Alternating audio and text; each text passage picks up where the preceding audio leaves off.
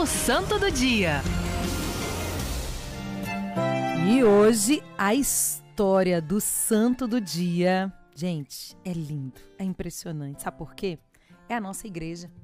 É a nossa igreja que tem um fundamento, nós temos pilares. Sagrada Escritura, nós temos a tradição, nós temos aquilo que é um magistério que caminha conosco desde o começo da cristandade. A igreja ela foi ganhando um corpo. E quantas vezes, quantas vezes na história da humanidade, vocês estão vendo alguma coisa acontecer para desmoralizar a igreja nos últimos tempos? Pois é.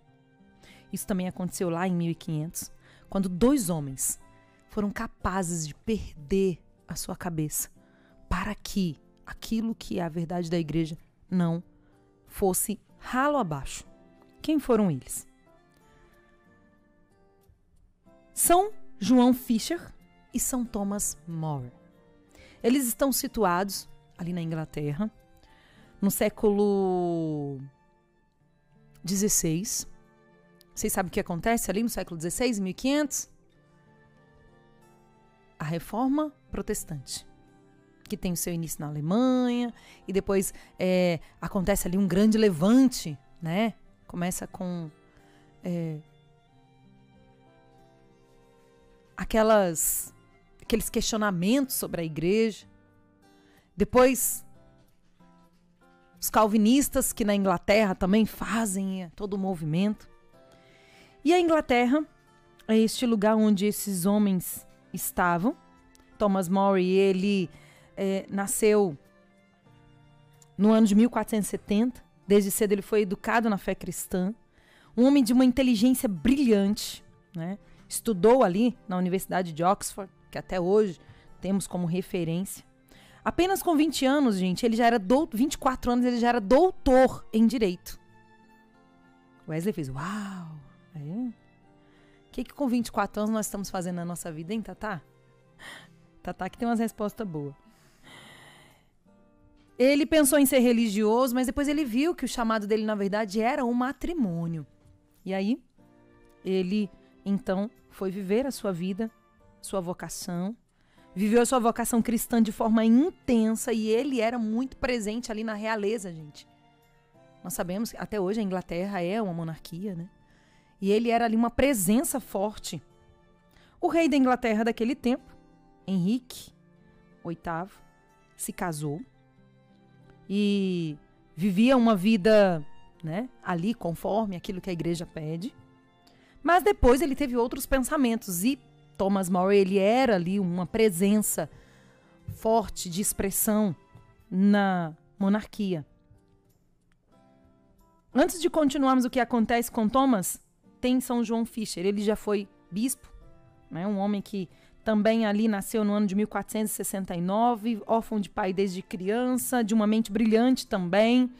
Ele que estudou na, na, na, na Universidade de Cambridge, onde ele recebeu o diploma de teologia, foi ordenado sacerdote, foi um homem direito. E aí, gente, Henrique queria simplesmente separar da esposa dele e casar com outra mulher e queria que a igreja aceitasse isso que fizesse com que o casamento dele anterior fosse nulo, mas não havia subsídios para nulidade. E aí o que aconteceu? São João Fischer e Thomas More foram contra. Foram contra. Quais foram as consequências deles terem sido contra? Ó, foram decapitados. E nessa história nasce então né, a igreja anglicana que nós conhecemos lá na Inglaterra, que é também a igreja protestante, e porque ele pediu para ser chancelado como a autoridade também, ele não era só a, a autoridade é, monárquica, mas também religiosa do país. As consequências de você defender aquilo que são princípios cristãos podem ser perder a cabeça, perder a moral, perder tantas coisas perder o bom nome. Ah, mas fulano de tal, que às vezes a gente quer aprovar as coisas, a gente quer deixar as coisas acontecerem em nome de uma boa fama, né? que, que você tem disposição de perder hoje para que a moral ela permaneça? Para que Jesus, para que aquilo que a igreja diz permaneça. Peçamos a intercessão destes dois homens que não pensaram em si, mas pensaram na continuidade e chegou até nós essa moralidade por homens como estes. Papa João Paulo II, no ano 2000, declarou Thomas More padroeiro dos políticos. Uau, será que os nossos políticos precisam de oração? Hoje pensamos a intercessão deste grande homem que foi influência.